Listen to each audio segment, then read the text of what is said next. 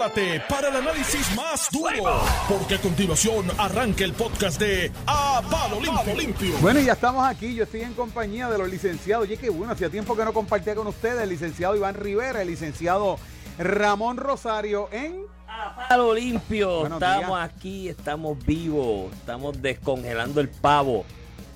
Cumpleaños Yeri hoy, mano. Él cumple el mismo año con mi sobrinito, pero 52 años. 52. 52 años más.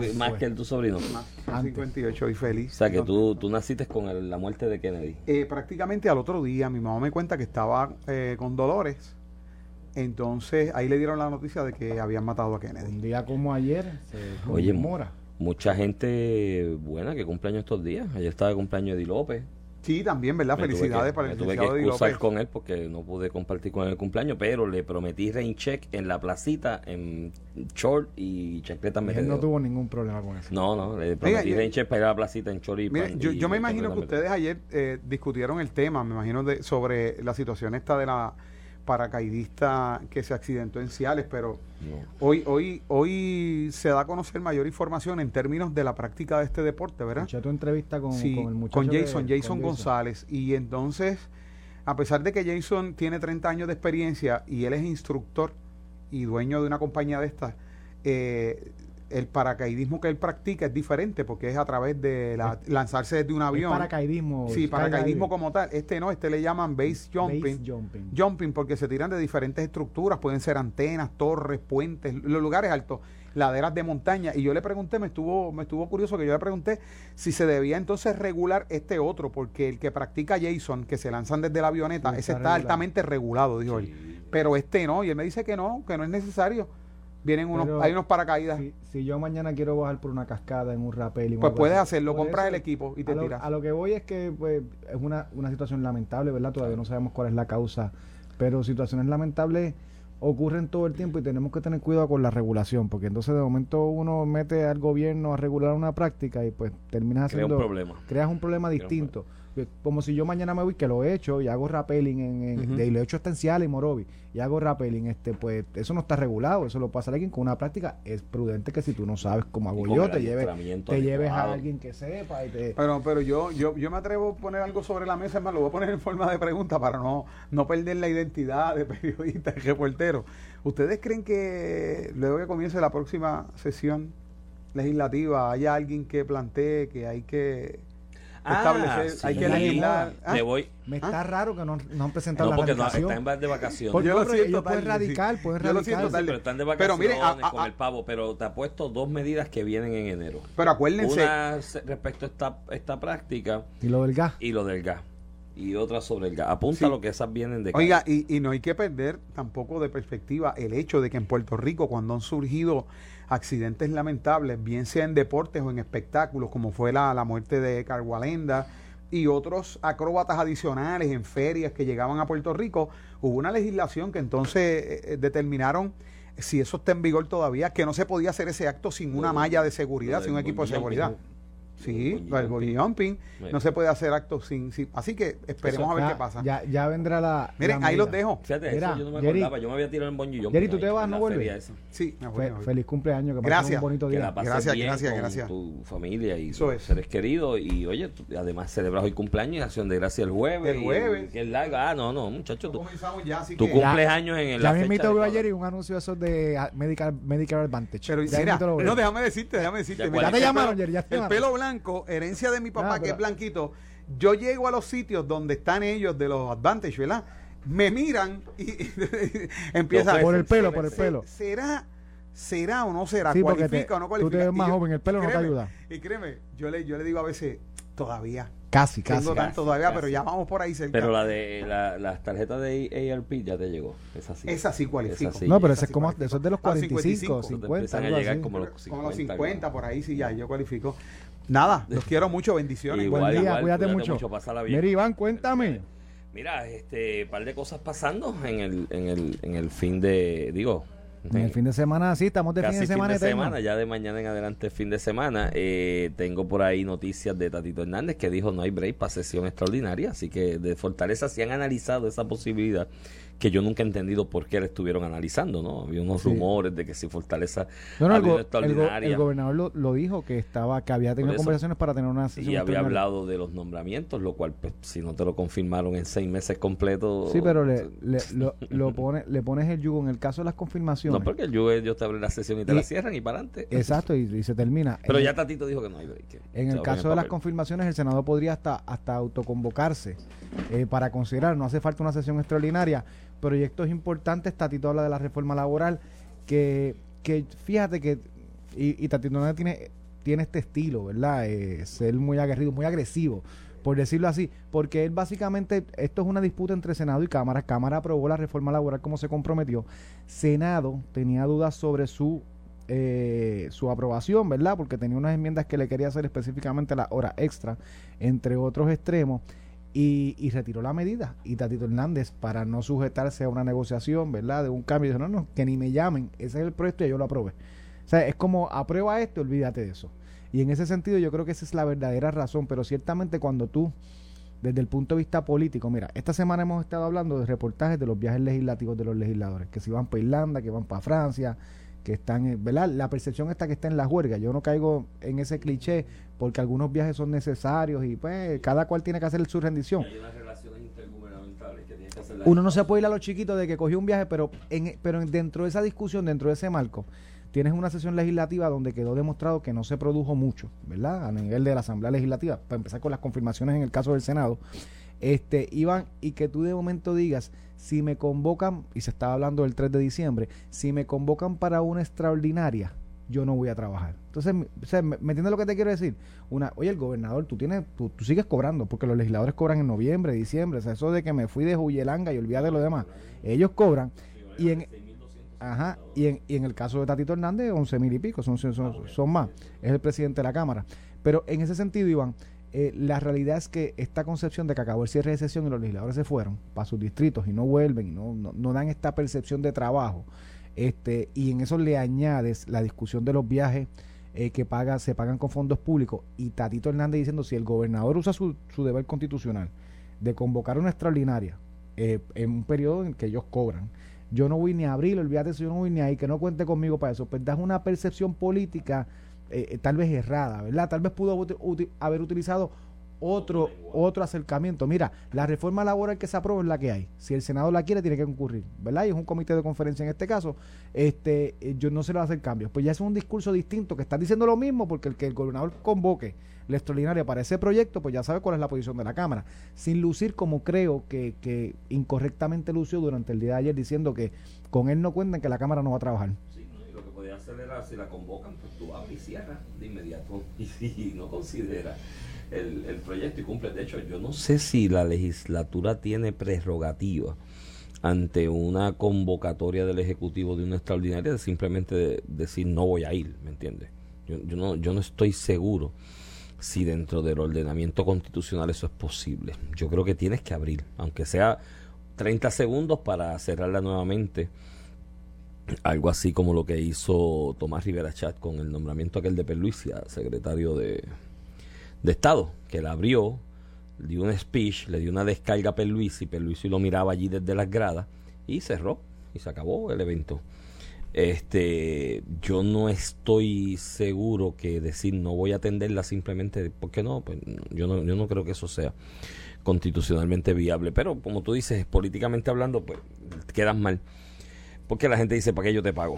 Aunque del otro lado, creo que el asunto de Fortaleza decir, voy a abrir una, voy a convocar una extraordinaria para esos nombramientos y demás, y qué sé yo, quizás la reforma laboral que alguna gente estaba pidiendo que se incluyera.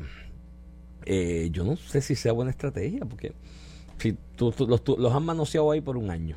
Y de- y Una extraordinaria de una semana desde más, dos semanas más, desde ¿qué el- van a hacer? desde el punto de vista lo mismo. práctico, él los volvió a nombrar interinato, así que podría Por eso, enero. o sea, no, Pero no. desde el punto de vista de político mm, y hablando como política pública. Yo no tengo problema con la extraordinaria. No hiciste tu trabajo, te convoco extraordinaria y dile al pueblo que no lo vas a hacer de nuevo. Punto. O sea, desde el punto de vista de política pública, el. Ejecutivo no se puede cruzar de brazos, porque si nosotros partimos de la premisa que tener un funcionario no confirmado es algo que, que no está diseñado para que sea Digo, así, la por eso es que le pones un- que tiene la, que la, una sesión. la única, la única sentido que tendría sería de lo que hemos analizado ya aquí en, programas pasados. Eh, respecto a la amenaza que realizara o advertencia, como le quieran llamar, dependiendo del color con el cristal en que usted lo mire, eh, del presidente del Senado y del portavoz y de, de Aponte Dalmau eh, sobre el asunto de que hay gente que tiene esqueletos en el closet y que si los vuelven a nominar, que se los van a sacar, pues eso es una forma de decirle, mira, lo que tengas, sácalo y discútelo. Que de hecho ya eso lo habíamos analizado y mi, mi planteamiento es, si ya tú lo tienes y son cosas de que, representan un impedimento moral, ético, legal enorme sobre o, una mancha sobre la, el talante de estos nominados. Yo creo que decir no los nomines porque si los nominas de nuevo te saco los trapitos. No, yo creo que eso no es la función del Senado. Al contrario, es si los tengo de inmediato, decirle al pueblo, mira, estos nominados no pueden ser por esto y, por esto. Y lo bajo y lo, y lo cuelgo. Porque mm, mientras ellos han ocultado eso, al final a lo que voy es que esto es embuste, que es evidente que es embuste, porque si fuera lo contrario, ya lo yo lo bajo y lo cuelgo y les o se lo digo al pueblo, y le pongo al pueblo por qué no puede o los tiro al medio como se tira al medio aquí gente a todos los días y bueno, cuando dicen que estaban pidiendo una, un nombramiento de su esposa eso no me consta pero a veces cuando el río suena pues por lo menos lo, que ha salido en los medios públicos es que el presidente del senado estaba pidiendo un nombramiento. Y, y que la esposa de Aponte Dalmao está en el proceso de evaluación de Fortaleza y no fue nombrada entonces, cuando tú mezclas una cosa con la otra, pues, ¿sabes cuál es el verdadero interés de Aponte de Almao este, con, con, esta cruzada que tuvo en las últimas dos o tres semanas? Porque fíjate que este tema lo cogió Aponte de Almao en las últimas dos o tres semanas del cierre de sesión. mira, yo, yo, y esto yo lo he dicho tantas veces y puede sonar la crítica eh, eh, banal o infundada, pero de verdad, de verdad, yo lo digo a manera de crítica constructiva. Cuando usted está en el servicio público, ya sea por elección, ¿no? De que la gente, usted se sometió a un sufragio, el pueblo lo eligió y fue a una posición electa. O por designación, que el Ejecutivo, en este caso, el gobernador, lo designa a una posición dentro de su gobierno, dentro de su gabinete, o designación y confirmación, como en el caso de los de la rama judicial, los jueces y demás. Mano, yo no, yo no sé por qué la gente insiste en tratar de acercar a sus esposas, a sus hijos, a sus sobrinos, a sus primos coyuntos a la vaina del servicio público si ya tú estás ahí, ¿me entiendes? De hecho, yo mi consejo, y se lo digo de verdad como crítica constructiva, usted está en una posición electiva, usted está en una posición en la rama judicial, usted está en una posición en el Ejecutivo por virtud del nombramiento del gobernador o confianza del gobernador mantenga a su familia cercana lo más lejos posible del servicio público para que los proteja. Porque si usted insiste en mantenerlos ahí alrededor del col de la cosa pública, estando usted en una posición de importancia, ¿qué es lo que va a decir todo el mundo y especular todo el mundo sobre ese familiar? Ah, está ahí porque es el hijo de fulano. Ah, está ahí porque es la esposa de fulano. Ah, está ahí porque es el esposo. Y le haces un daño a la imagen de esa persona. Usted mismo le dice a su familiar, mira, mantente lejos del servicio público mientras yo esté. Si a ti te interesa y tienes vocación de servicio público, espera que yo pase esta ronda de mi vida y me vaya yo lejos de eso. Y entonces aspira a lo que sea para que no se... Porque le haces un daño a la imagen de, la propia persona, ¿me entiendes? ¿Sabes? Este, en este caso un poco tarde porque yo creo que el esposo trabaja en la rama judicial ya. Pues, hermano, pero es que yo, es un... Digo, el derecho tiene aspirar a una posición, Sí, pero si ya tú estás... Pero, es, sí, pero... Fuerte, Iván, que tú le digas al esposo... Chico, pero si tú... Si no tú, puedes aspirar a una posición pública porque tu esposo tiene una. O sea, es un poco complicado. No, no, no es que no pueda, no es que le digas que no pueda, es que el propio esposo debe decirle, mira, mi amor, aguántate de esta cuestión. Difícil es cuando no es lo que tú estás diciendo, Iván. Y es que estoy atacando al Ejecutivo de que no le voy a hacer nombramientos porque él no me ha nombrado a mi esposa. Claro, pero abre... No, no. Eso, eso raya la conducta criminal. Entonces, esa esposa, si finalmente fuese nominada y confirmada, como se dice por ahí, una posición de juez, no superior o de lo que sea, eh, una vez la nombren, ¿cuál es la mancha que va a permear sobre ella el resto de su carrera judicial? Esa, pues, hermano, o sea, uno tiene que ser comedido con esas cosas. Yo no sé, yo no. Yo, bueno, en el caso de mi compañera que estuvo en el servicio público, no me dejaba ni acercarme por allí. ¿Sabes? Ya mantente lejos de la, de la, de la, de la, de la cuestión, hasta del área geográfica. ¿Sabes? Porque no se ve bien, mano. O sea, y yo creo que hay que, que estos muchachos que están en la legislatura y en el ejecutivo, un suave, tú sabes, este preserven. Yo, yo creo que en Puerto Rico hay mucha gente talentosa que puede ocupar esas otras posiciones y mire, cuando usted salga del servicio público, pues esa persona dice, mira, ahora, para que no haya mm, eh, ni, ni, ni una sola eh, eh, paja o, un solo comentario de que yo estoy aquí por favoritismo, porque mi pareja o mi compañero, mi esposa, mi, mi padre, mi madre, mi tío fue el que me plogueó, pues entonces ahí tú vas por tu propio mérito y sacas de, toda duda cualquier inferencia en el futuro. Mira, Iván, en otros temas eh, de, locales, este 18 asesinatos en los pasados tres días eh, yo lo llevo diciendo cuánto tiempo y no había brazos caídos convocados, así que el gallo este que convoca brazos caídos, no hay brazos caídos. flaco, ahórrate la convocatoria para el weekend que viene, porque yo creo que estaba en eso. Y un poco lo, para el weekend que viene.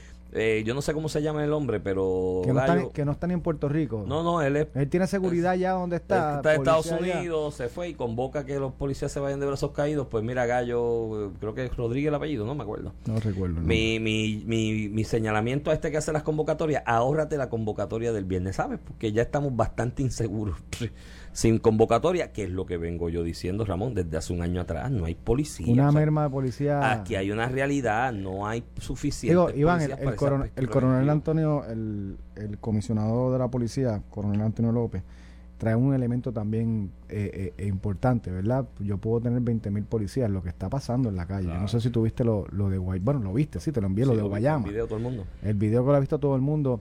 Eh, eh, ese tipo de delito es bien difícil de prevenir con la policía, ¿verdad? Hay unos elementos de base educacionales que más a largo si plazo Hay si hay más presencia, se cuidan más. frecuencia, no, se cuidan no, más. No pasa media luz del día en una carretera. Puede, pasar, puede pasar porque Sí, pero, pero hay, hay, un disuasivo. Si tú y ese canto de, autopista de Salina Guayama, mire mi hermano, hace una época atrás en Puerto Rico, cuando las vistas eran presenciales. Si, pasabas de 65 millas, te paraban cuatro no, veces. No, no, no, yo odiaba ir al tribunal de Guayama, de verdad, porque por alguna razón cada vez que yo iba a una vista en el tribunal de Guayama, cogía un ticket. ¿Te cogías un ticket? Sí, porque siempre iba tarde, iba 80 millas, 75, y fue porque cogí el ticket, porque siempre estaba la presencia del patrullero ahí. Era una cosa, pero a ambos lados del expreso. Tú hoy en día vas a Ponce y puedes tener todas las rutas sin no ver policía. Entonces, eso de alguna manera en la mentalidad de este tipo de individuos, mira, van por ahí porque pues siento que nadie me va a ver y eso es un problema. Y, pero eh, tienes razón en lo que dice el, o tienes razón en lo que dice el el, el, oficial, ¿no? O sea, tú no puedes tener un policía en cada casa y en cada esquina. Ahora, de que si la presencia es, es está ahí latente, se, es percibible con regularidad, hay cierto tipo de, de, situaciones que el individuo que tiene la mentalidad criminal que no se le va a quitar con, con que haya más policía. Eh, dice, espérate, déjame... Me cuido. Déjame con lo más hoy. Porque ahí se fue y pues aparentemente es una rencilla, uno de los que estaba en el vehículo acababa de salir del tribunal, me imagino porque lo habían encantado una droga, un dinero y unas armas. Es probable, esto es especulación, de que fuese parte de una operación más grande y aquellos sintieran el temor una amenaza de que iba a hablar otro, otro elemento que es lo que lo, lo, lo que señala la policía en toda esta discusión en los últimos dos o tres meses han habido 900 arrestos relacionado al narcotráfico. Eso crea guerra. Y, eso crea una guerra, tú le sacas la cabecilla, ¿verdad? A, uno de estos negocios ilícitos y obviamente viene una guerra por, por, ascender. Y, y que pase sigue siendo lamentable. la imagen de a plena luz del día, de lo de Guayama, eh, son de las cosas que aterra a la sociedad porque yo puedo estar mañana con mis nenes, eh, con mi familia y, y, encontrarme con una cosa como esta. Mira el porque uno minimiza Carlos Romero Barceló, que lo que sí, sí. un tiroteo de una que, en, en, el expreso. En el expreso pasando el Pero que uno minimiza lo que no debería uno, pero cuando son eh, crímenes vinculados al narcotráfico, ¿verdad? Una guerra de pandillas, uno lo minimiza, pero uno no puede minimizar esto porque además de que sigue siendo una vida, alrededor de, de, este suceso, ¿verdad? Pueden haber personas eh, cercanas a uno, hasta uno mismo con su familia. Este, un gran amigo me apunta aquí y tiene toda la razón del mundo. Si esclarecieran mayor cantidad de asesinatos, que eso, es otro, mira, eh, el porcentaje de esclarecimiento de asesinatos en Puerto Rico está en un pírrico 20 algo por ciento, 23 por ciento, 22 por ciento. Y, y míratelo, y esto sí yo lo he percibido en los muchachos en la calle, porque uno habla con ellos, en algún momento en el pasado hacía atendía casos criminales. Después decidí que no, que, que, solo algunos y de manera especial.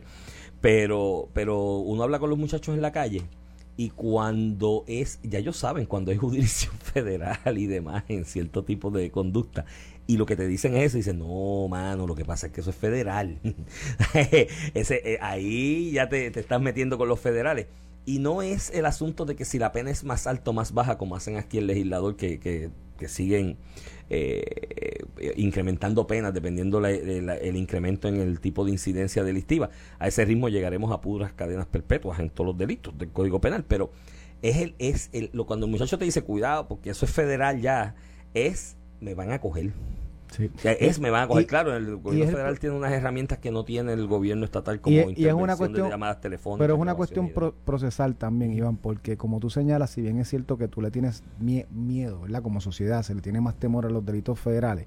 Yo digo que es más en el procesamiento criminal, porque la mayoría de esos delitos que los federales terminan radicando son investigados y, y encausados, ¿verdad? Y, esclarecidos por la Policía de Puerto Rico y el Departamento de Justicia, que por acuerdo tú los refieres a la autoridad federal, precisamente porque en la autoridad, el, en el Tribunal Federal el juego este procesal, y lo vimos con el caso Jensen, tuvo dos años eh, en fianza, hubo incumplimiento y estuvo en fianza.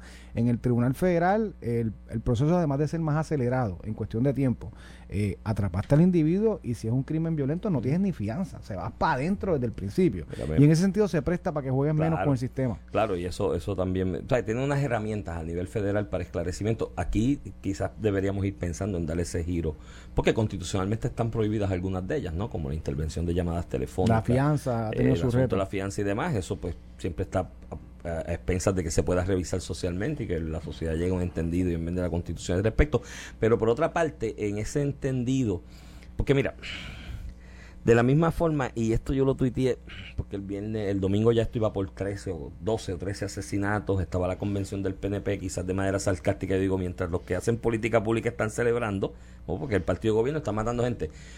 Yo no estoy diciendo que no se celebre la convención ni nada por estilo, estoy el derecho y que es bueno para los partidos que lo hagan. Es que según hacemos un tipo de convocatoria así, que rentamos un hotel y un salón y demás, y este llamado yo lo estoy haciendo hace un año, yo creo que aquí hay unos sectores que ya hay que convocar. Y creo que es el gobierno, el ejecutivo, en este momento el que tiene que hacer la convocatoria de todos esos sectores y búscate un salón bien grande y si tienes que tenerlo un fin de semana conversando y deliberando lo haces, a, que, que cueste lo que cueste para empezar a llegar a unos entendidos sociales. Ramón, aquí, ¿cuáles son los problemas que enfrenta la policía para reclutar más policías, más equipos, sofisticar el área científica? Porque tú sabes cómo se esclarecen los delitos eh, en muchas ocasiones, con inversión científica. El gran secreto, el gran secreto de Edgar Hoover para el avance que tuvo el FBI en Estados Unidos en su época como policía federal, ¿no? De la federación, era la inversión en la ciencia. Edgar Hoover cabildió dinero a nivel congresional e invirtió cantidades enormes de dinero para aquella época en cómo voy sofisticando el área científica de la investigación. Y también para manipular personas lo hizo. También lo hizo para manipular personas y a todo el mundo le tenía una carpeta, pero desarrolló estrategias y yo creo que y Puerto Rico el cuerpo. Y, Puerto Rico tiene que dirigirse a esa inversión científica y para esclarecimiento eh, y hay que sentar la junta en esa convocatoria, en esa convocatoria que yo te digo del weekend de fin de semana en el hotel que sea, hay distintos sociólogos, universidades, academias, tú convoca a todo el mundo. Tienes que convocar la junta y decirle, gallos, amigos y amigas, titillaresco, esto. Porque, ¿cuál es la son razón? los primeros que, que son complicados en Por eso, pero hay que, pero hay que sentarlos, hay que sentarlos allí con todo el mundo, porque tú sabes qué, si tú los sientas allí con todo el mundo de cara mirándose todo el mundo uno al otro, pues hay que matar las excusas, porque la única razón de, no es la única, la razón principal de ser del Estado moderno, ¿cuál es? La seguridad y en Puerto Rico, digo, esto es un estado fallido porque somos colonia y muchas otras cosas, y somos un estado fallido, pero vamos a tratar de empezar a enderezarlo por la razón original de ser del estado, que es darle seguridad a sus ciudadanos. Mira, me envían una foto e información, aparentemente si la policía no lo sabe, graben y escuchen. Aparentemente la guagua que se utilizó ayer en este tiroteo, o se parece mucho, está en la carretera entre Cuamo y Aybonito, tira por un, por un barranco. Entre Cuamo y Aybonito, se parece mucho, del mismo color y qué más. Así que probablemente allí la cogerán allí. Entre Cuamo y Aybonito la pueden, la pueden conseguir. Estás escuchando el podcast de A Palo Limpio de Noti1630. De regreso aquí a Palo Limpio por Noti1630, edición de hoy, martes 23 de noviembre del 2021. Este es Iván Rivera quien te habla y acompaño como todas las mañanas al licenciado Ramón Rosario Cortés y Valiente Buenos días, Iván. Un placer estar aquí. Mira, eh, sobre el tema anterior me escribe el amigo John Mott y le doy saludos a él de la, la, efectividad ¿no? del foro federal en, el esclarecimiento. Y él me dice que en el asunto de las intervenciones telefónicas, ¿no? que es lo que estaría prohibido constitucionalmente en Puerto Rico, esa idea del profesor David Helfer que asesoró la, comisión eh, correspondiente en nuestro constituyente, dice que a nivel federal, en su experiencia y en las de compañeros abogados que litigan muchos casos criminales en la, en la esfera federal, el porciento de casos que se esclarece con la llamada telefónica es mínimo, no es, no es sustancial, que hay otros asuntos procesales que se pueden resolver con legislación, que no incluso, o sea, no hay que... Sí, sí, pero el, fíjate que el, el, la traba, y te lo digo porque cuando empezaron con Luis Fortuño, yo estuvo a cargo de la redacción del, de, la, de, este primer acuerdo. Después, eh, Luis hizo uno como secretario de Justicia, pero donde se expande para referirle casos que investiga la Policía de Puerto Rico a la Autoridad Federal solamente para el procesamiento. O sea, se lo dan empaquetado. Mira, esta persona fue la que fue, papá, papá. Pa, O sea, que a nivel de evidencia y esclarecimiento, no hay, yo no veo tanta la diferencia con el volumen que maneja la autoridad federal. Habrán casos que tendrán tecnología, que los esclarecen, pero a nivel de volumen, los casos que tuve erradicados, muchas veces empiezan la investigación o en los task force que se hace con los policías nuestros, o, o, lo hace la policía y ellos asumen jurisdicción, pasa con los carjacking, con los asesinatos, con muchos de los asesinatos, etcétera, etcétera. Y en ese sentido, Iván, este, yo creo que el elemento que le pone el, el tribunal federal, que es distinto al tribunal local, es el, el tema de la fianza eh, tú acusas a una persona y va para adentro desde el día uno. En, en, a nivel estatal se cogen una fianza y después te juegan con el sistema dos, tres años. Mira el caso de Jensen, que es un caso que tenía la mirilla pública. Se tenía el ojo público puesto. y se tardó dos años. hay, casos que no tienen ese ojo puesto que los tribunales duran en eh, muchísimos años por, pues, por el andamiaje procesal que, y la carga de trabajo que tienen muchos tribunales que no pasan el Tribunal Federal con los recursos que tienen. El caso del que está prófugo aún en el, en el secuestro lamentable del dueño del hipopótamo y su sobrino y este muchacho que él, que él, que él tenía como criándolo, ¿no? Este, eh, el, el que está un prófugo había sido arrestado en un operativo ¿no? de armas y drogas y por los términos también y que no se le no se presentó no se le presentó preparado el ministerio para vista preliminar en su momento en los términos correspondientes hubo que eh, eh, escarcelarlo. Y, los casos que la prueba de balística no llega a tiempo, porque si esa fuerza tiene mucha carga, eso se cae en muchísimos casos. así. que nada, este, creo que hay muchas cosas que podemos hacer legislativamente. Hay, hay que buscar recursos económicos también para darle más a ciencia forense y crear algún tipo de unidad científica dentro de la policía adicional a, a ciencia forense. Ese, mi llamado es ese, mi llamado es que son grandes los retos de seguridad requieren entendidos sociales de reducción de presupuesto en unas áreas para invertir en esa de la seguridad, etcétera, pero ya tenemos que ir sentándonos a dialogarlo porque es que si no no podemos seguir con esto de que, cada fin de semana que a los mozalbetes le con tirarse a la calle hacia el garete haya 20 muertos en un país donde viven qué sé yo cuánto, dos y pico de millones de habitantes que casi no llegan a los tres. Mira, tenemos lo de la juez Swain y la juez Swain, Iván, ayer hubo vista eh, de la confirmación la juez Swain concedió hasta el año que viene, enero febrero, eh, término adicional al Departamento de Justicia para exponer su posición, su justicia federal, su posición sobre eh, eh, esta disputa que ha que ha traído un reclamo constitucional interesante desde el punto de vista legal, porque tú dices, bueno, promesa va por encima de la Constitución de Puerto Rico, sí, pero por encima de promesa está la Constitución de los Estados Unidos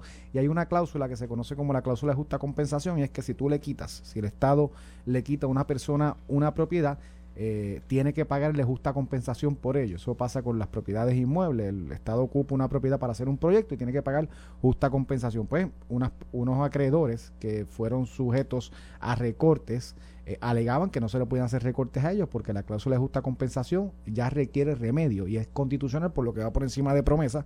Así que ese es el planteamiento que tiene la Junta. Estamos hablando de cerca de 390 millones de dólares en reclamo. Eso no quiere decir que es lo que vamos a terminar pagando. pagando. Eso es reclamo de justa compensación que hacen eh, estos acreedores para efectos de la, de la de la quiebra, del proceso de quiebra, la Junta ayer dice que eso no impedía confirmar el plan de ajuste y continuar porque como quiera, para el próximo año hay un superávit en el plan de ajuste de 532 millones de dólares, lo que es una cantidad por encima si tuviera que responder eh, por esta cantidad en total y no recortada como se presentó en el plan de ajuste. Al final el plan de ajuste lo que dice, mira, estas personas que también les expropiamos, le vamos a recortar a 20 centavos el dólar la cantidad que le tenemos que pagar. Y ahí es que ellos levantan la mano y dicen, no, a mí tú no me puedes recortar porque yo tengo justa compensación bajo la constitución de los Estados Unidos, que es distinto a, a ¿verdad? el proceso que tú puedes llevar bajo legislación federal.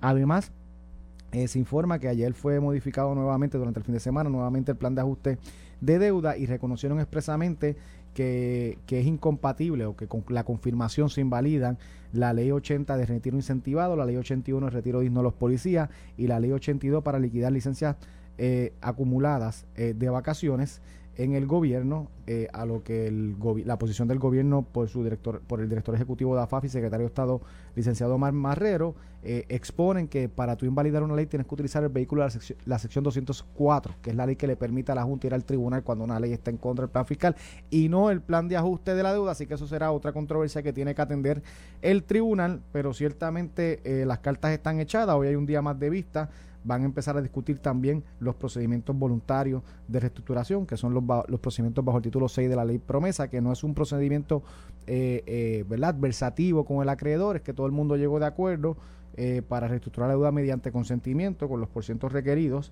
este, donde se espera que se, se tramiten la deuda de la Autoridad para el Distrito del Centro de Convenciones, la Autoridad de Carreteras y Transportación y la Corporación para el Financiamiento Público. Pues eh, vamos a ver que, con qué viene justicia en febrero. Eh, sí, y, pero en el peor de los casos dirá que promesa no puede invalidar esa parte. Pues se paga esa. Pues eh, por eso que, que, yo creo que la posición de la Junta no me pareció una aberración. La, la Junta dice, bueno, mira, si él gana ese planteamiento, los, los acreedores, se esto, se, aquí hay dinero para pagarlo. O sea, que, que, aún en el escenario de que no fuera constitucional recortarle a este Pero acreedor no particular, no cambia los números del plan Lo, de lo ajuste. que no entiendo, digo, la juez cuidadosa en ese aspecto es el Departamento de Justicia Federal, ¿no? Y se merece. yo creo que esa fue la que jugó. Le dio el término. Le ahí. dio, sí, deferencia, pero a la larga valía hongo. Vale hongo la opinión del Departamento de Justicia Federal. Si la, si, si la opinión del Departamento de Justicia Federal fuera en contra de esos acreedores protegidos, ¿qué van a hacer ellos? Van a ir a, a la- al circuito de apelaciones. Sí, va a haber un litigio. Y quizás va, irán al- va a haber un litigio. O- oye, la juez, la juez puede decir lo que quiera, no importa cómo eso. vaya a justicia federal. Claro, Pero también. sí, pero es un litigio que puede seguir eh, encaminado ¿verdad? en relación a esa Claro. deuda. Pero- Y pues eso abona la incertidumbre. Yo creo que ya nosotros necesitamos tener una certidumbre de qué es lo que va a pasar, cuáles son las reglas, y por eso es que yo en parte este eh, creo que debemos cerrar este capítulo Mira, hay ya. una, hay una cuestión ahí de los. Estaba saludo a Ángel Mato, al, al portavoz de la por ahí, hoy va a estar- mayoría del Partido Popular que está por ahí. Padilla. No, está calentando el brazo y, y hoy reparte periódico también, nos trajo el periódico. ¿Trajo cuál? El- Hoy está ¿Cuál trajo? repartiendo ¿El Nuevo periódico. Día? Tiene un part-time, es que aquello está malo ¿Cuál allí, trajo el Nuevo. Día? Nuevo Día. Está llegando llegó tarde, ahora, está lo llegando trajo, tarde. lo trajo Ángel Mato, tiene un part-timecito repartiendo Qué el periódico. bueno. Mira, y abro ahí y veo un anuncio de una de las instituciones del húngaro que están por ahí por Puerto Rico, que van a tener un summit de cómo Del lograr iban a hablar claro. Yo no, Del húngaro, todo el mundo ¿Quién? sabe quién yo hablo. Ese es De- Soros, Soros. George Soros, sí, que tiene unas instituciones aquí. Tiene varias, oye, y en este periódico hoy cogió como cuatro espacios. Tiene una vaina ahí de con lo de la rama judicial que se hacen unos señalamientos sobre los informes de jueces, pero entonces a la larga cuando lees la noticia no, no dice nada. Dice que hay que dar más Re- información. reclama transparencia. Eh, eh, entonces hay otra de esas instituciones del húngaro que está ahí con un foro económico y adivina quién, a quién traen de orador principal. ¿Quién? A Joseph Stiglitz, que Ah, yo no, te ¿quién va mencioné a ser? antier cuál era. Iba, No va a ser. ¿Cuál- Habla- hablar mal de ajuste. Imagínate. A decir que, Este, que no es sostenible. Sí, sí, pero nada, pero el mismo Joseph Stiglitz que se apu- aplica el cuento, y esto yo lo escuché de voz de él, ahí a, a más o menos una distancia de donde estamos tú y yo, con su libro El malestar en la globalización, que cuando hablábamos de la deuda de Latinoamérica en comparación con la de Asia Pacífico y otras regiones y el demonio que era el Fondo Monetario Internacional y el Banco Mundial era bueno porque él fue presidente de la Junta del Banco Mundial. Eh, él, él mismo decía sobre los países de Latinoamérica que sobre el manejo de la deuda eran como los borrachitos guiando el carro borracho que iban borrachitos guiando el carro, le metían al carro contra la pared, se bajaban del carro borrachitos, miraban el carro eh, estartalado, eh, todo chocado y decían, adiós, pero ¿qué pasó aquí? pues así son los gobiernos de Latinoamérica y el de Puerto Rico ha sido así lo con la deuda. Sí. Guiamos el carro desde el 96 que nos advirtieron que se iban las 9.36 a pique en vez de aprovechar ese periodo de transición para crear una estructura económica al margen de esa, de esos ingresos sostenibles, que fue que hicimos. Nos fuimos a coger préstamos, vamos a coger préstamos para pagar el nómina, vamos a coger préstamos para pagar esto, vamos, cosas que son gastos estamos donde estamos hoy. Y pues guiamos el carro como borrachitos, los gobiernos de Puerto Rico le metieron contra la pared. Y ahora miramos y decimos, ¿qué pasó aquí? Pero para promover la transparencia que ellos piden, que Joseph Stiglitz diga a quién, quiénes le paga y cuánto, ¿verdad? claro, sí, porque él yo no creo que venga gratis aquí. no, seguro, estos economistas lo han traído eh, ciertos sectores eh, de acreedores y, organizaciones, ¿verdad? Sí, sí, en contra del plan, este, y lo han tenido en todos los seminarios, tú lo ves allí en los foros, eso no, no, no sale de la nada y pues ciertamente tienen su derecho a traer sus economistas, pero que no me vengan con transparencia y cosas eh, Sí, sí, sí, ¿no? Y ahí, mira, uno de los temas es qué implicaciones tienen los recientes cambios en impuestos globales para la política pública. Y dirán, no, es bueno porque va a haber un mundo más justo y más equitativo y todo si vamos a crear un welfare internacional. Pero para Puerto Rico no necesariamente. Pero para Puerto Rico no necesariamente así, pero alguna idea te venderán de que es bueno para Puerto Rico y, y demás. Yo, ¿sabes? Yo sigo en, en el mismo planteamiento. Miren lo que pasó en Chile, que lo discutimos ayer, el pasado domingo. El mundo se está polarizando en estas ideas de izquierda y en estas ideas de derecha. Yo sé que cada vez que yo menciono esto aquí contigo y tú y yo lo hablamos aquí, salen tres o cuatro en Twitter y nos dicen ridículos que estamos en la Guerra Fría hablando de socialismo. No, es que todavía esa tensión que todavía está. Ellos no saben de Puerto Rico. Exacto. Esa tensión está en el mundo y Puerto Rico no, no es la excepción. Hay gente aquí que adelanta esas ideas. ¿Con, con qué propósitos y qué beneficios le saquen? Pues porque cuando mencionamos al señor húngaro, no es un santo de la caridad. O sea, este hombre ha movido por, ejemplo, en, euros, cuando el inicio de la moneda del euro de expansión en Europa, movió 600 billones de dólares en moneda en un momento determinado, él y sus amigos, para desestabilizar la, moneda europea y después especular Hicieron billetes. Así que no son santos de la caridad, mi hermano. Tú no llegas a ese nivel de billete y de hacer chavos por estar rezando el rosario en tu casa y tu devoción a la Virgen María. Por ahí andan hablando de transparencia. Y todo es transparencia y todo es cuestión, pero no, ellos no deben. Ah, entonces los funcionarios públicos, que es el deber de ellos, tienen que revelar sus fuentes de ingresos, sus informes, y eso es verdad, ese es el deber del funcionario público, pero ellos también que digan quién le paga, porque aquí hay instituciones de esas que tienen un andamiaje de personal trabajando para ellos de 20, 25 personas. No generan un solo auspicio, ¿no? De mercantil, de que tú buscas un auspiciador, fulano de tal, que yo en mis publicaciones lo anuncio y me paga para sostener ese, esa, esa, esa, ese andamiaje laboral. Pero alguien lo paga. pues ¿de quién lo paga? Y, y en los méritos de reclamo, y estoy contigo ¿verdad? En el motivo, pero en el mérito del reclamo, si los funcionarios de la rama ejecutiva tienen que publicar su información financiera, porque son funcionarios públicos que pueden estar sujetos a pues, gastos de corrupción, soborno, lo que sea, extorsión. Si ellos lo tienen que, publicar, ¿por qué la rama legislativa y la rama judicial no? O en igual término. O sea, ¿verdad? Si vamos a hablar de transparencia, la última decisión o de las últimas decisión, decisiones eh, son recientes del Tribunal Supremo hablando de que, ¿verdad?, el derecho a la información pública y que si la genera y la custodia un, un organismo de gobierno eh, tiene que ser público porque no le aplicamos esa misma medida a las demás ramas que siguen siendo funcionarios públicos que cobran de fondos públicos para dar transparencia, ¿verdad? Para que no sea solamente hablar de transparencia, sino demostrar eh, transparencia. Y yo creo que ese es el reclamo que se le hace a la rama judicial, a su jueza presidenta, que, que eh, que, que, realmente si lo que quieren es una apertura, ¿verdad? Y cuando uno toma una determinación, lucir con, con la credibilidad moral, ¿verdad? Este, pues, Transparencia para tienes que aplicártelo. Transparencia para todo el mundo y que todo el mundo diga de dónde, dónde es que dónde es que facture y dónde sobrevive. Mira, este, con eso nos despedimos. Eh, manténgase en sintonía con la programación de Noti1, por ahí viene Sin Miedo y nos escuchamos mañana. Esto fue el podcast de A, Palo Limpio de Noti1 630. Dale play a tu podcast favorito a través de Apple Podcasts, Spotify, Google Podcasts, Stitcher y notiuno.com.